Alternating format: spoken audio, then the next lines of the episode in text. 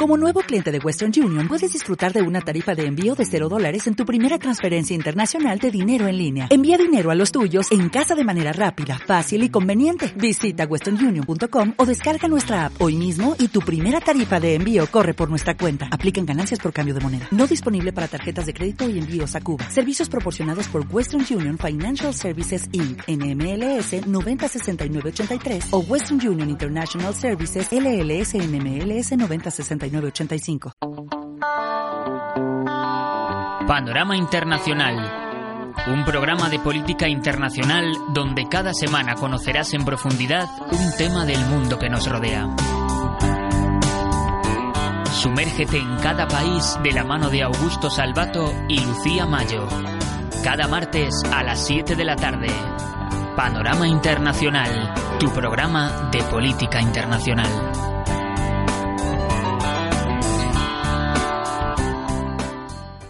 Cada semana viajamos a un lugar distinto del mundo y hoy la música nos lleva de vuelta a los Estados Unidos, que ha tomado por sorpresa a todo el planeta eligiendo a Donald Trump como presidente en 2016.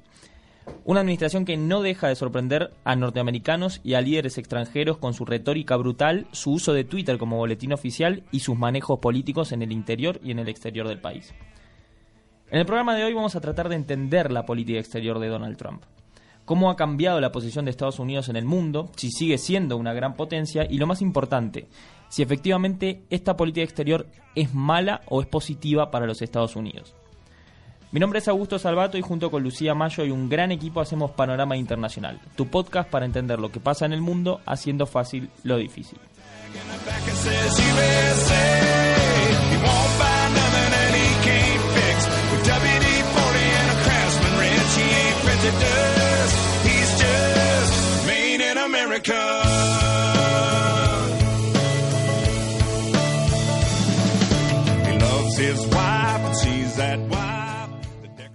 Puedes encontrar nuestras redes sociales y revivir todos los programas, artículos y mucho más en www.panoramainternacional.com y por supuesto también te invitamos a seguir en Twitter arroba Radio. Pero como decíamos, hoy vamos a abordar eh, la política exterior de Donald Trump, su relación con el mundo y el lugar que está tomando los Estados Unidos en el escenario internacional. Para de alguna manera tratar de respondernos si este país continúa siendo el, el gran hegemón del escenario internacional o si nos encontramos ante un retorno del mundo bipolar o multipolar. Pero hablando de retornos, eh, tenemos hoy el, el gran retorno tan esperado de Lucía Mayo a la mesa de Panorama Internacional. Bienvenida, welcome back. ¿Cómo estás, Augusto? Bueno, muy buenas tardes a todos. Eh, muy contenta de estar de regreso. Ya, ya extrañaba la radio, extrañaba el programa, así que, bueno, muy contenta y con muchas ganas de, de hacer este programa de Estados Unidos, que es un tema que a mí particularmente me interesa mucho, eh, que tiene muchas aristas, como vamos a ir viendo a lo largo del programa. Eh, pero que bueno, muy, muy preparada para volver. Así que si bien estuve ahí, estuve viajando, tratando de cubrir algunas cosas para los próximos programas de Panorama Internacional, eh, ya estamos de vuelta 100% para llevar adelante este podcast. Bueno, un, placer eh, tenerte de vuelta acá en la mesa. Y bueno, ¿te parece entonces si empezamos a abordar un poco la política exterior? Ya hemos tratado en algún otro programa de Panorama Internacional el caso de los Estados Unidos, tratando de entender cómo y por qué llegó Donald Trump al poder, cuál es su base de apoyo, su base de sustento y haciendo una especie de balance. Pero no nos habíamos concentrado específicamente en la política exterior, que es algo que para los presidentes norteamericanos eh, suele ser un factor importante de evaluación. Eh, muchos presidentes, incluso eh, recuerdo el caso de Jimmy Carter en los años 70, no logró la reelección por una muy mala gestión de política exterior. Recordamos toda la cuestión que tiene que ver con el caso de la revolución iraní, la embajada de los Estados Unidos que es tomada en Teherán, y eso genera un caos de gobierno que hace que sea uno de los pocos presidentes norteamericanos que no se puede reelegir. O sea que la política exterior es un tema muy importante.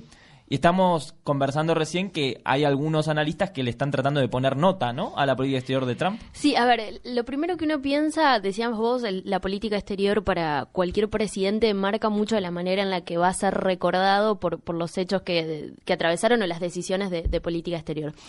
Y allá más de estamos a tres años de la presidencia de Trump, eh, enfrentando una, las, las, próximas elecciones, camino al 2020, eh, muchos nos hemos puesto a evaluar, si bien lo habíamos hecho inmediatamente eh, al principio de su mandato, porque hubo muchos eh, informes y muchos estudios en relación al primer año de Trump, recuerdo haber leído, bueno, qué había pasado ese primer año de Trump en relación a todas sus propuestas, y allá tres años estamos, digamos, muchos estamos haciendo este balance y aún estamos bastante desconcertados porque creo que la política exterior del gobierno de Trump ha sido bastante disruptiva en relación a los gobiernos anteriores y tiene esta idea que parece una política exterior totalmente desordenada o sin sentido o que va como sobre la marcha de los hechos que se van aconteciendo sin tener un hilo conductor. Eso es lo que pareciera a primera vista.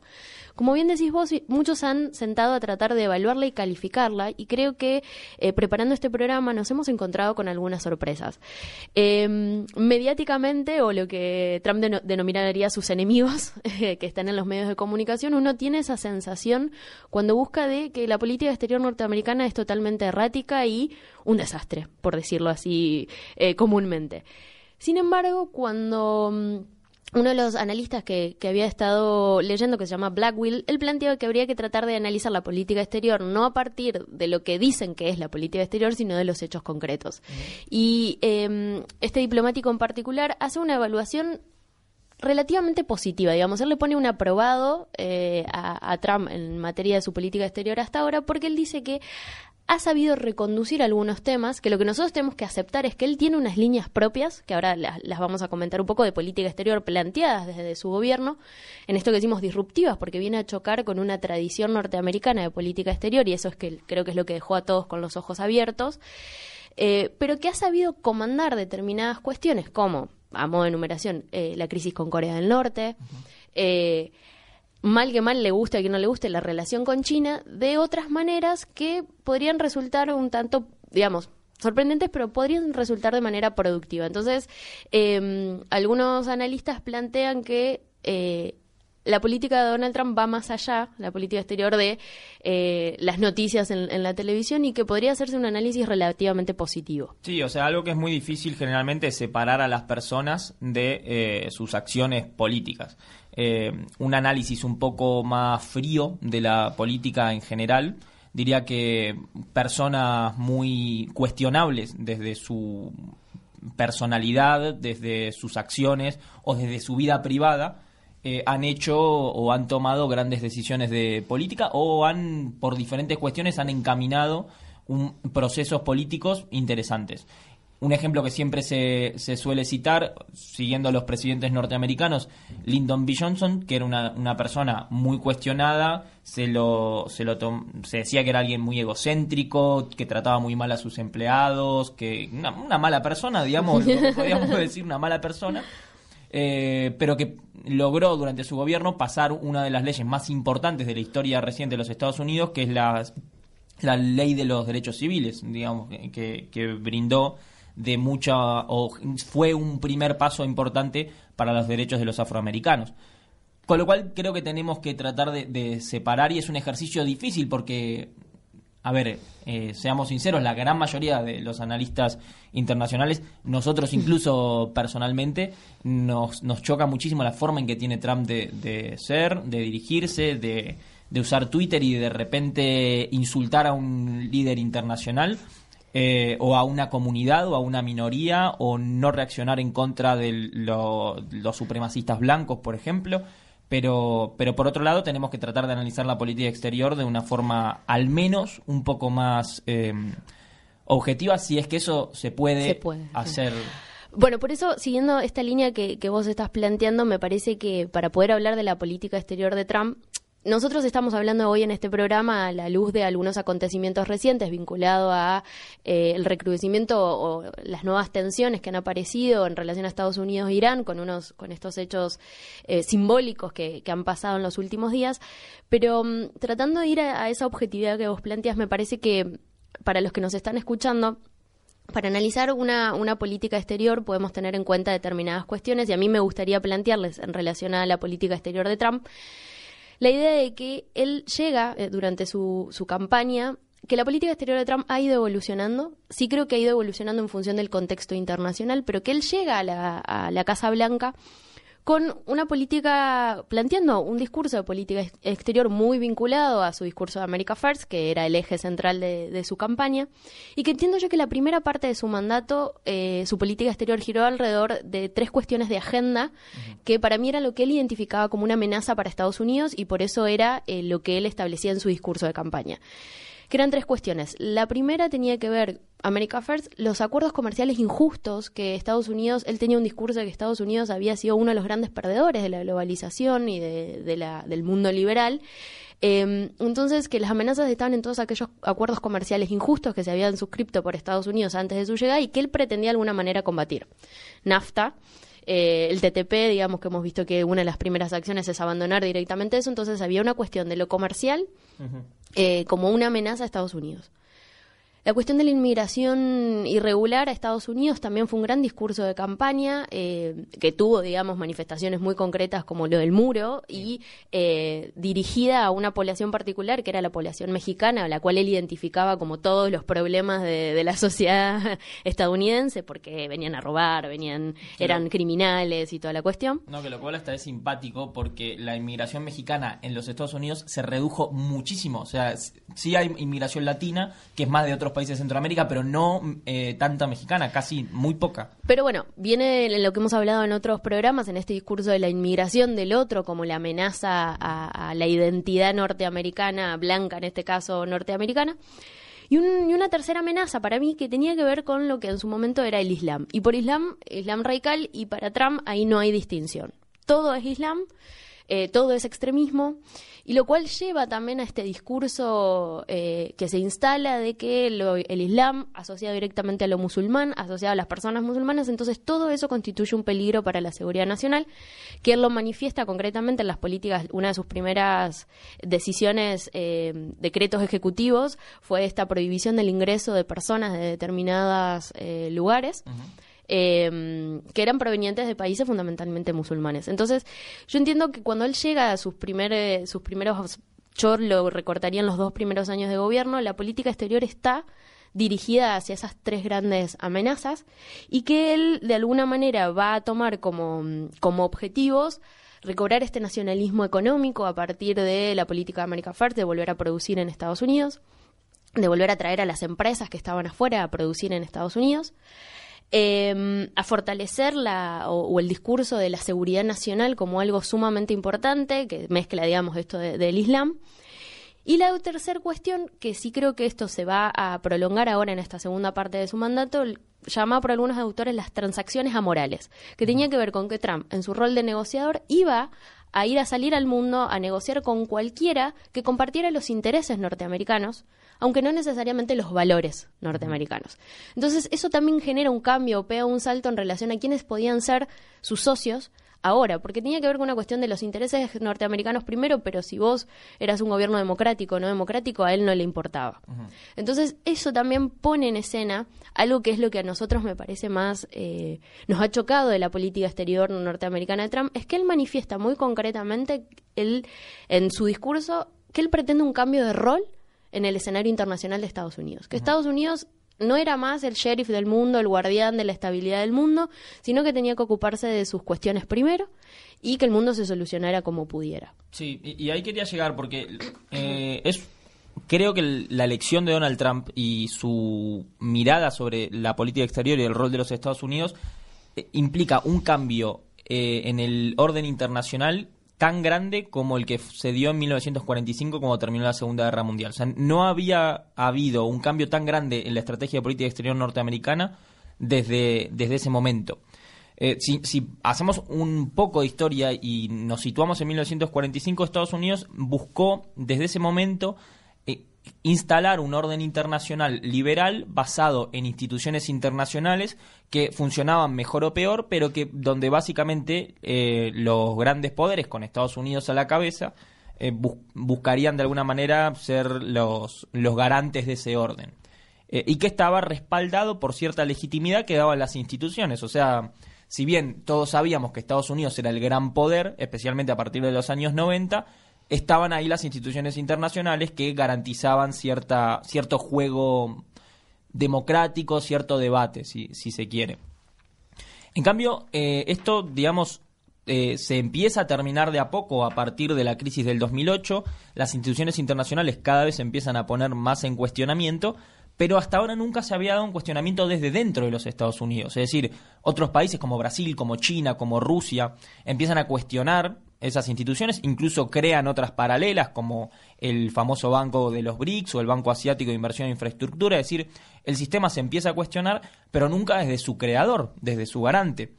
Y llega entonces el, el momento en que un candidato empieza a hablarle a los propios norteamericanos diciéndole todo este orden internacional que nosotros construimos nos terminó perjudicando.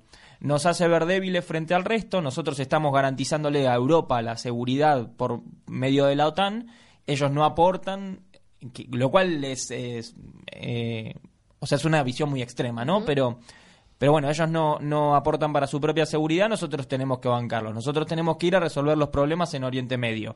Entonces, eh, y eso perjudica al norteamericano promedio. Y en este discurso de, de los americanos primero y demás, esto encajaba perfectamente.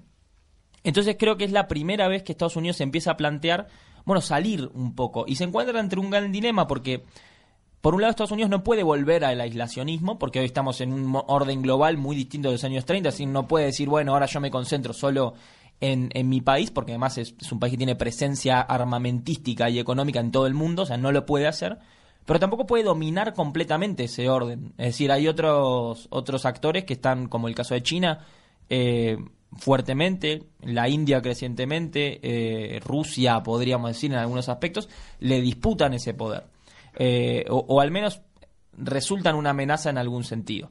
Entonces creo que es la primera vez que se da este cambio y en el que Trump va a empezar a cuestionar esas propias instituciones del orden liberal, en lo que algunos pueden llamar el orden o, que él propone un orden iliberal. ¿sí? Él critica, por ejemplo, fuertemente la, Organización Mundial del Comercio.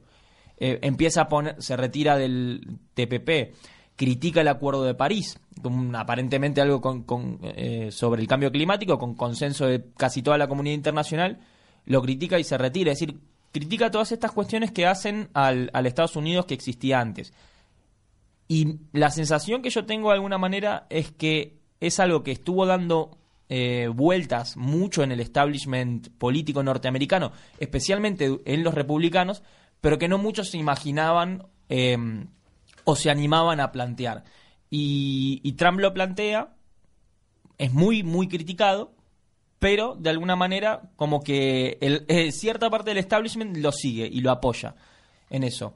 Y se termina generando entonces una, un, un, giro de la política exterior norteamericana y tendremos que ver ahora qué es lo que pasa después. Sí, creo que la gran sorpresa, que es lo que planteabas vos, es esta idea de que Estados Unidos deja de reclamar ese liderazgo en palabras. Esto que decíamos, Trump dice de alguna manera, le da la espalda a la comunidad internacional en un sistema que no es tan fácil desconectarse, como vos decís, del aislacionismo, pero él plantea muy claramente que él no quiere comandar este barco, o que, a ver, que el interés no está en comandar este barco, sino en priorizar los intereses norteamericanos. Entonces creo que eso fue un gran cimbronazo para la comunidad internacional que no estaba esperando escuchar eso, pero que sí, como vos decís, y comparto, muchos de los que están dentro del partido de Trump encontraron, digamos, o sea, la manifestación de lo que ellos pensaban o de, las ideas en política, que las dice alguien que parece un loco, pero que lleva adelante el gobierno norteamericano y que está ejecutando las cuestiones eh, tal cual como les había prometido de alguna manera.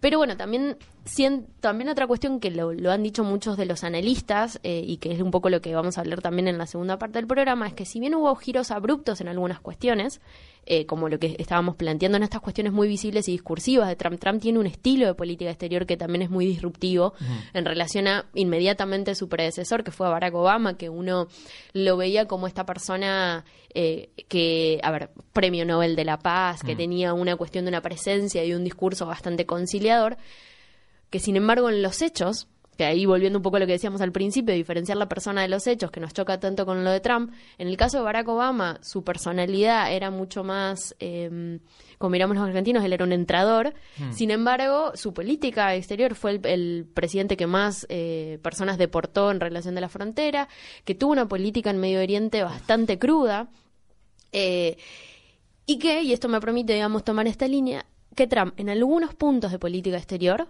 no ha cambiado el rumbo tan ferozmente como uno se imagina. De hecho, ha continuado con algunas cuestiones que tienen que ver con las intervenciones en Medio Oriente de una manera bastante similar.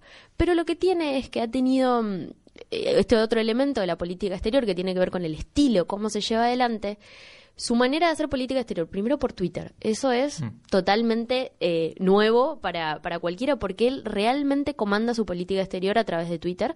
Si lo que ha pasado, que yo eh, he estado investigando, eh, ha aparecido una especie de código en relación a los tweets de Trump, a, nivel de, me refiero de, gobiernos, de que Trump tuitea algo y después lo, los que se ven afectados de alguna manera están eh, esperando la réplica de aquellos organismos de gobierno que están involucrados. Que es como que de alguna manera esperan la traducción o, la bajada de tono de, del tweet de Trump eh, en función de eso. Pero es como que Trump tuvo un impulso, tuiteó algo y bueno, esperemos y después veamos. Claro, ahora es como una especie de código de reglas que, que funcionan a nivel internacional respecto a cómo tomar, por ejemplo, eh, este estilo de, Trump a la hora de, hacer política exterior. Y lo otro que, comentábamos con, con Augusto antes de entrar al programa la cuestión de que él es un magnate que viene del sector privado de Estados Unidos, él es un empresario y que él comanda mucho de, sus relaciones, de las relaciones exteriores de esa manera. Es un descreído del multilateralismo, como ha probado en todas estas cuestiones que vos mencionabas que abandona, y él está convencido que la negociación es bilateral, cara a cara, frente a frente y sentados en una mesa. Entonces, si uno piensa las, las acciones que ha llevado adelante hasta ahora, la gran cumbre con Kim Jong-un, que de hecho que fue uno de los grandes problemas de hace un año atrás, un año y medio atrás, era una tensión, la tensión nuclear, digamos, donde estábamos todos preocupados si iba a, haber un desastre nuclear, digamos, entre, entre estos países. Trump logra sentarlo a una mesa, de hecho se juntaron dos veces ya, en algo que era totalmente impensado en la manera de hacer política. Y que esto es lo que muchos analistas le, le reconocen en decir, bueno, bien o mal, él ha intentado cosas diferentes. Y hasta ahora podría decirse, le guste a quien le guste, que ha funcionado de alguna manera, porque de hecho las tensiones con Corea del Norte han disminuido, las, los ensayos nucleares de Corea del Norte han disminuido también. Entonces, em, lo que muchos dicen es que Trump lo que hace es eh, busca llevar las situaciones al límite, que era lo que hacía con, también en el intercambio de tweets con, con Corea del Norte. Él es una persona mm, que hace mucho bluff, como dicen en, en inglés, de eh, amenaza, como tratando de estirar la situación al límite porque cree que eso es lo que hace que después va a obligar a las personas a sentarse a la mesa a negociar. Sí, es un estilo de negociación, de hecho, eh, muy, muy típico de Wall Street. O sea, imagínense un, magnate que viene a negociar eh, una compra de un terreno para, para construir un hotel o lo que sea.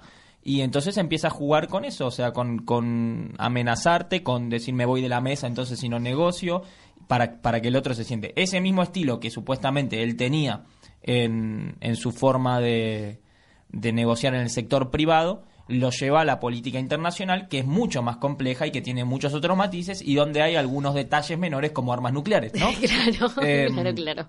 Entonces, bueno, eh, no, no, no podemos trasladarlo totalmente, pero un poco el estilo es lo que, es lo que estaría replicando.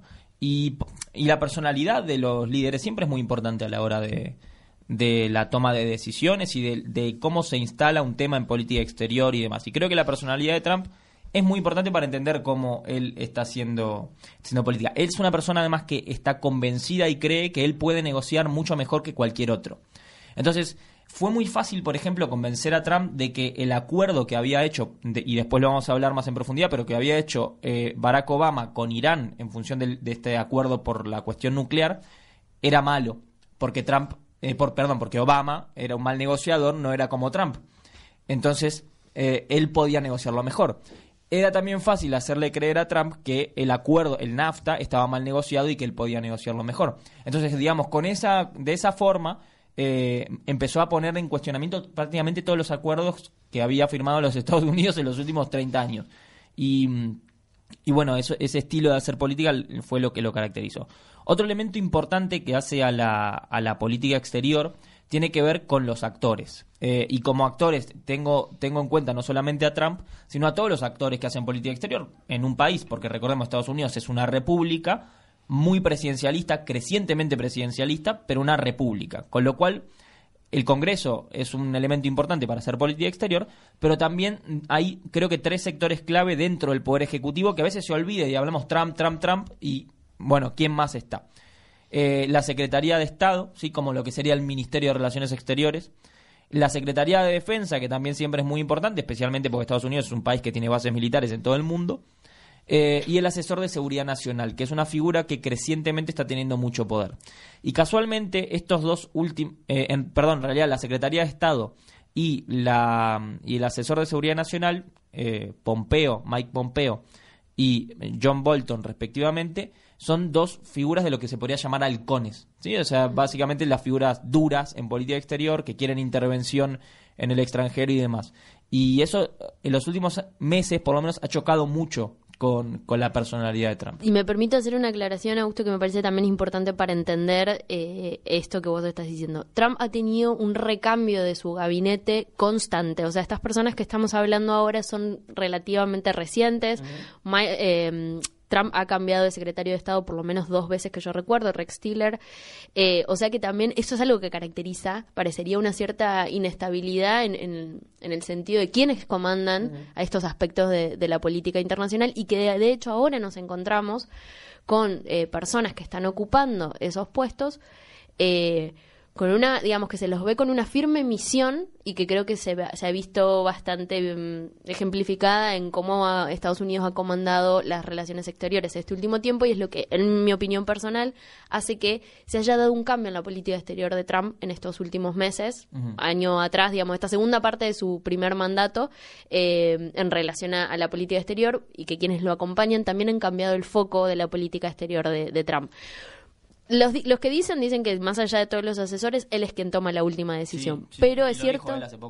Pero es cierto que estos personajes como Mike Pompeo han adquirido un nuevo rol mucho más predominante y de hecho los hemos visto mucho más en cámara que a otros este último tiempo. Sí, sí, y además eh, hay cuestiones que tienen, como decíamos, la personalidad de los líderes y demás. Hay algo que para mí es constante en Trump y que se mantiene desde la campaña, que es eh, no me quiero meter en conflictos internacionales en los que no pueda salir. O sea, para Trump Irak y Afganistán son dos ejemplos de, fracasos de la política exterior norteamericana. O sea, Afganistán, una de las guerras más largas de la historia de Estados Unidos, desde 2001 hasta esta parte tiene tropas. Y un poco la promesa de Trump fue retirarse, eh, no involucrarse en más conflictos nuevos y demás.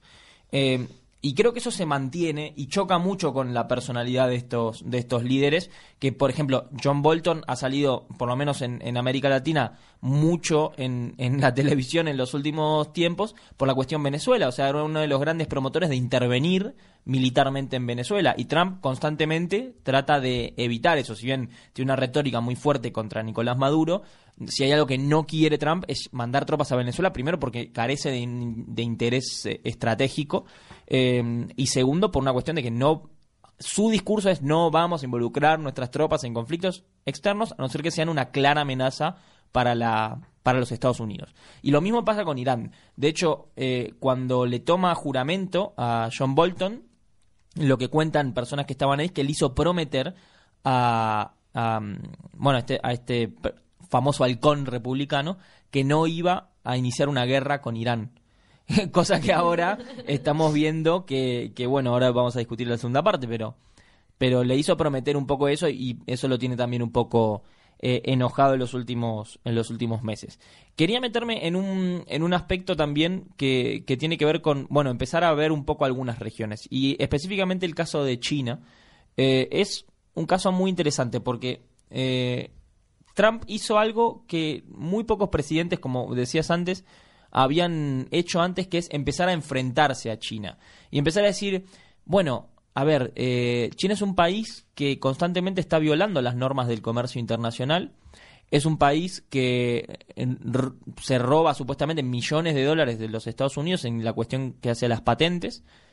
Eh, lo que se conoce como comercio desleal y nadie está, digamos, reaccionando contra eso. Entonces, bueno, eh, de alguna manera es plantarse frente a, China en este sentido fue una de las grandes iniciativas de política exterior. Y por otro lado, otro de los elementos o otra de las acciones que realiza Trump, que es retirarse del Trans-Pacific Partnership, eh, le deja a China básicamente la vía libre para generar un gran acuerdo de libre comercio en el Pacífico y deja a China parado como el gran garante del libre comercio. Eh, digamos, un, un, un país comunista que además es... Em, eh, o sea, es muy cuestionable cómo se maneja con respecto al, al comercio internacional. Así que para eso les recomendamos a los oyentes que escuchen el podcast de China para entender esto de comunista, entre comillas, que de cómo lleva adelante China sus relaciones exteriores. Sí, y lo que vos decís, a ver, es es muy fuerte esta idea o este mensaje porque sí habíamos visto los digamos los gobiernos anteriores particularmente Obama que, que se manejaban como en este baile respecto de China de eh, nos acercamos, nos distanciamos, tomamos algunas medidas, pero Trump, digamos, él dice muy expresamente, China no es un socio de Estados Unidos, China mm. es un rival de Estados Unidos en materia comercial. Eh, que, es el campo, digamos, de negociación, y es donde ahí sí se está llevando adelante una guerra, una guerra comercial que ha tenido también eh, unos episodios de recrudecimiento en estos últimos días, donde aparte hay una cuestión que también es la construcción discursiva que hace Trump de sus guerras, donde si uno si yo te preguntara o si le preguntara a los que nos están escuchando con qué asociamos la idea de guerra comercial con China, seguramente lo primero que pensarían es en los aranceles, ¿no? Eh, porque de hecho las manifestaciones que ha habido en relación a la guerra comercial es la subida de aranceles que ha tenido uno y, uno y otro. Em, en, estos momentos, que son, bueno, de sumas de números impresionantes.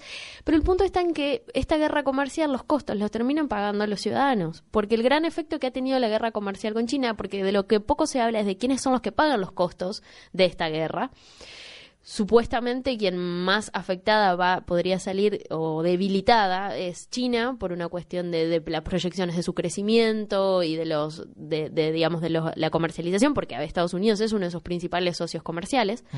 pero al mismo tiempo Estados Unidos también se ve afectado por las medidas que toman que parecen discursivamente tan eh, excelentes de parte de Trump, pero Trump no habla de las otras consecuencias, que uno de los puntos que, es hasta ahora es el traslado de los costos de estos incrementos de los aranceles a los consumidores, a lo que nosotros conocemos muy bien, digamos, del traslado de los costos, que, digamos, las tendencias económicas en los últimos tiempos han mostrado que todos estos incrementos de los aranceles, en, el caso de Estados Unidos, se trasladaron directamente a los consumidores. O sea, hablamos de un incremento de los precios. Sí, la población que Trump dice defender. Exactamente. Entonces, eh, también en esta, en esta guerra comercial que tiene otras reglas, eh, pero que han decidido llevar adelante, también tiene muy preocupados a muchos alrededor del mundo y que hace que al mismo tiempo, si uno lo piensa, Trump se ha juntado con, Kim, eh, con Xi, Jinping, eh, en más de una ocasión y, tienen más de una foto juntos y llevan adelante esta guerra comercial de manera bastante cruenta para ver los que no estamos tanto en, materia de economía, pero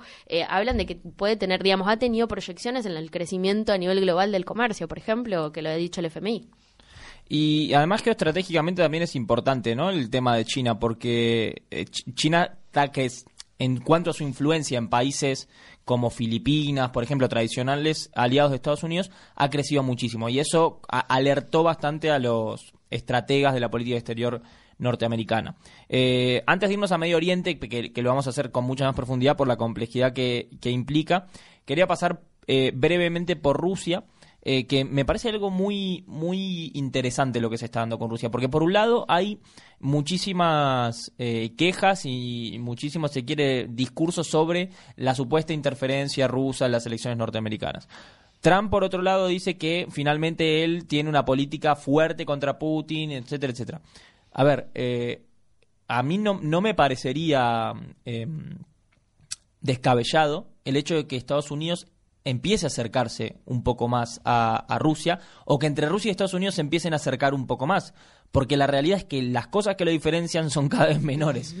Em, pero, y, además la realidad es que el poder económico real de Rusia o, su capacidad real de, amenaza es muy inferior, primero, a la que existía durante la Guerra Fría, pero ni hablar, o sea, no, ni se compara. O sea, creo que no es un rival para, para los Estados Unidos. Eh, pero bueno, sí, Rusia eh, está, choca muchísimo con, con, Europa y ahí estaba el, último de los casos que quería tocar así, eh, al menos por arriba, que es el tema de la OTAN. Si bien Trump ha hablado y ha hablado muchísimo además sobre que la OTAN es una institución obsoleta, que aporta para la seguridad de los, de los europeos y, y ellos no lo aportan, etcétera, etcétera en realidad en las medidas concretas se ha reforzado el, digamos el accionar eh, de, de, la, de la OTAN se podría decir que está en uno de los momentos más fuertes. De hecho, hasta hace no mucho ha habido ejercicios militares en, en, Polonia. Es decir, no, no, no ha debilitado realmente la institución, si bien sí se ha peleado o sí ha tenido sus encontronazos con, con líderes como Macron o como Merkel. Pero eh, en lo que hace a la alianza militar, no, no la ha debilitado como sí se creía que, que iba a ser anteriormente. Eh, y tendríamos entonces ahora que pasar a, Oriente Medio. Eh, con una pequeña o con una breve conclusión hasta de lo que hemos dicho hasta ahora. Yo creo que la no se puede juzgar eh, todavía la política exterior de Trump, tendríamos que ver sus resultados finales. Creo, por otro lado, que tiene, o lo, se podría analizar desde la perspectiva de lo que Richard Nixon llamó la teoría del loco. Y es básicamente la idea de que si yo finjo que estoy obsesionado con un tema, que estoy loco y que estoy dispuesto a hacer cualquier cosa, y además tengo los medios para hacerlo, es mucho más fácil sentar al otro a negociar. Eh, y creo que Trump ha, abusado un poco de esta idea, eh, que le ha salido bien, relativamente bien con Corea del Norte, eh, que le ha salido bien, por ejemplo, para renegociar los acuerdos del NAFTA con México y con Canadá, pero que es muy, muy riesgosa eh, si, si tenemos en cuenta que eh, se está enfrentando, y ahora lo vamos a ver más en profundidad, en Medio Oriente con países como Irán, que tienen primero una tradición diplomática y política larguísima y muy compleja y que además tienen supuestamente o, estarían desarrollando supuestamente capacidad nuclear o, estarían en condiciones de hacerlo. Entonces creo que no se puede trasladar esta lógica de negociación de Wall Street a la política eh, internacional, que Trump está abusando un poco de esto, pero que en resultados concretos en política exterior, por el momento, parecería que está beneficiando a los Estados Unidos.